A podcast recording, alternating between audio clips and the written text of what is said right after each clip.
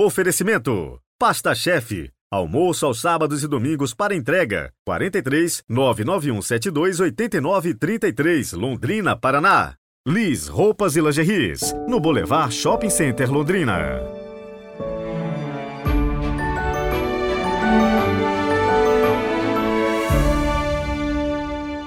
Olá, bom dia! Sejam muito bem-vindos a esta quarta-feira, dia 16 de agosto de 2023. Como de costume, hoje rezaremos por você na missa de logo mais à noite, missa votiva de Padre Pio. Então me envie as suas intenções, vamos rezar uns pelos outros. E hoje quero enviar o nosso super abraço para o Walter Gonçalves de Queiroz Júnior, que nos escuta de Delmiro Gouveia, em Alagoas. Muito obrigado pela sua companhia de todos os dias em torno da palavra de Deus. Rezemos juntos.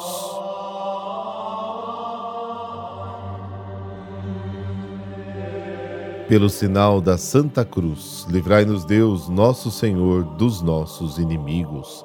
Senhor, que nos criastes em vossa sabedoria e nos governais em vossa providência Iluminai nossos corações com a luz do vosso Espírito, para que por toda a vida vos sejamos dedicados. Amém.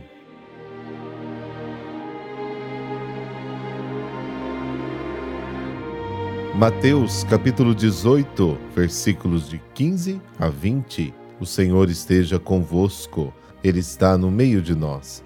Proclamação do Evangelho de Jesus Cristo segundo Mateus. Glória a vós, Senhor. Naquele tempo, disse Jesus aos seus discípulos: Se o teu irmão pecar contra ti, vai corrigi-lo, mas em particular, a sós contigo. Se ele te ouvir, tu ganhaste o teu irmão. Se ele não te ouvir, toma contigo mais uma ou duas pessoas, para que toda a questão seja decidida sob a palavra de duas ou três testemunhas. Se ele não vos der ouvido, dize-o à igreja. Se nem mesmo a igreja ele ouvir, seja tratado como se fosse um pagão ou um pecador público. Em verdade vos digo: tudo o que ligardes na terra será ligado no céu, e tudo o que desligares na terra será desligado no céu. De novo eu vos digo: se dois de vós estiverem de acordo na terra sobre qualquer coisa que quiserem pedir, isto vos será concedido por meu Pai que está nos céus. Pois onde dois ou três estiverem reunidos em meu nome, eu estou ali, no meio deles. Palavra da salvação. Glória a vós, Senhor.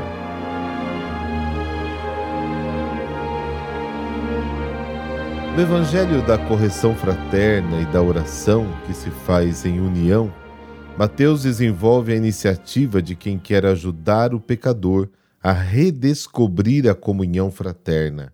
A expressão teu irmão já manifesta a intenção teológica de Mateus. A igreja é uma comunidade de irmãos. O caminho para isso se expressa em três passos. Se a conversa por si só não traz os frutos esperados, pode-se apelar para os irmãos e só em último caso deve-se apelar para toda a comunidade. À luz da parábola anterior, versículos 12 e 14, da ovelha perdida, a tríplice passagem deve ser entendida como um esforço para trazer de volta à comunidade aquele que se desviou. É uma tradução humana da paciência de Deus. Aquele que se recusa deve ser considerado um pagão ou um publicano, ou seja, uma pessoa diante da qual o fiel se sente impotente. Em relação a este irmão que se recusa a ouvir cristão ainda tem um dever a cumprir, o mais importante, confiá-lo nas mãos do Pai, reconhecendo que a ajuda que necessita ultrapassa totalmente as possibilidades da comunidade. Onde os homens falham, Deus triunfa. A igreja é, portanto, uma comunidade na qual os irmãos são corresponsáveis pela fé uns dos outros. Mas esta comunidade depende menos dos esforços humanos que podem terminar em fracasso do que do Pai que está nos céus. Ele é o pastor que vai em busca da ovelha perdida. E a expressão estou no meio deles, no versículo 20, recorda o início do Evangelho, capítulo 1, versículo 23. Jesus é o Deus conosco. E o fim, capítulo 28, versículo 20. Estou convosco todos os dias até o fim dos tempos. Com esta frase, Mateus nos indica onde podemos encontrar Deus e fazer uma experiência autêntica da Sua presença. Onde dois ou três estiverem reunidos em meu nome, eu estarei no meio deles. Onde está a comunidade reunida, ali está Deus.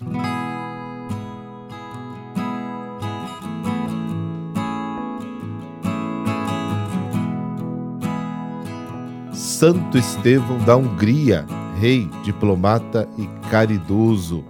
Santo Estevão da Hungria nasceu por volta de 969 na região da Panônia, atual Hungria, área onde as tribos magiares, né, povos dominados aí pela Alemanha e França, se instalaram e conheceram o cristianismo. Este contato proporcionou que inúmeras pessoas fossem aos poucos se convertendo e abraçando a religião católica. Filho primogênito do duque Gesa, como uma princesa cristã, foi criado no seguimento de Cristo. Ao completar 10 anos de idade, foi batizado. Na cerimônia, teve a felicidade de ver seu pai convertido, recebendo o mesmo sacramento. Em 997, tornou-se rei após a morte do seu pai que sonhava em unir seu povo em uma única nação cristã, mas não conseguiu alcançá-la. Estevão resolveu seguir o legado do seu pai, sendo um excelente estadista. Unificou as 39 tribos, até então hostis entre si, fundando o povo húngaro. Ele consolidou o cristianismo como única religião deste povo e permitindo à igreja maior estruturação. Casou-se com a princesa Gisela, irmã do imperador da Baviera, Henrique II, o seu orientador espiritual e conselheiro, o bispo de Praga, Adalberto, confiou aos monges beneditinos a missão de ensinar ao povo a doutrina cristã. Conseguiu do Papa Silvestre II a fundação de uma hierarquia autônoma para a Igreja húngara. Para isso, enviou a Roma o monge Astric, que o Papa consagrou bispo com a função de consagrar outros bispos húngaros. Desta forma, criou dez dioceses, cuidou da fundação e da consolidação de muitas abadias, inspirando-se na reforma de Cluny. Fundou hospitais, asilos e creches para a população pobre, atendendo especialmente os abandonados e marginalizados. Com toda a sua humildade, fazia questão de tratar pessoalmente dos doentes, tendo adquirido o dom da cura.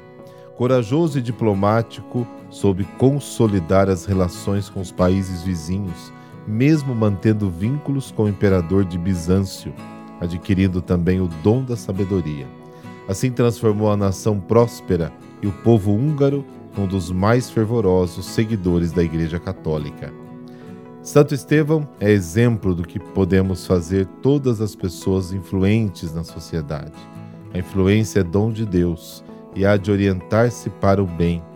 O apostolado cristão é dever de todos os que foram dotados de riquezas, poder e autoridade. Muito hábil em política, o rei Estevão I faleceu em 1038. Devido a seus grandes feitos, passou a ser venerado pelo povo húngaro, que fez o seu túmulo local de intensa peregrinação de fiéis, que iam agradecer ou pedir uma intercessão para as graças e milagres. 50 anos mais tarde, após os seus feitos de santidade, percorreram toda a Europa. Foi incluído no Livro dos Santos em 1083 pelo Papa Gregório VII. A ti, querido Estevão, mestre da caridade, pedimos que rogue pelos nossos políticos e líderes sociais, a fim de que se tornem verdadeiros discípulos da tua virtude de magnânimo servidor do Senhor. Amém. Abençoe-vos do Deus Todo-Poderoso, Pai, Filho, Espírito Santo. Amém. Boa quarta-feira para você e amanhã a gente se fala. Até lá.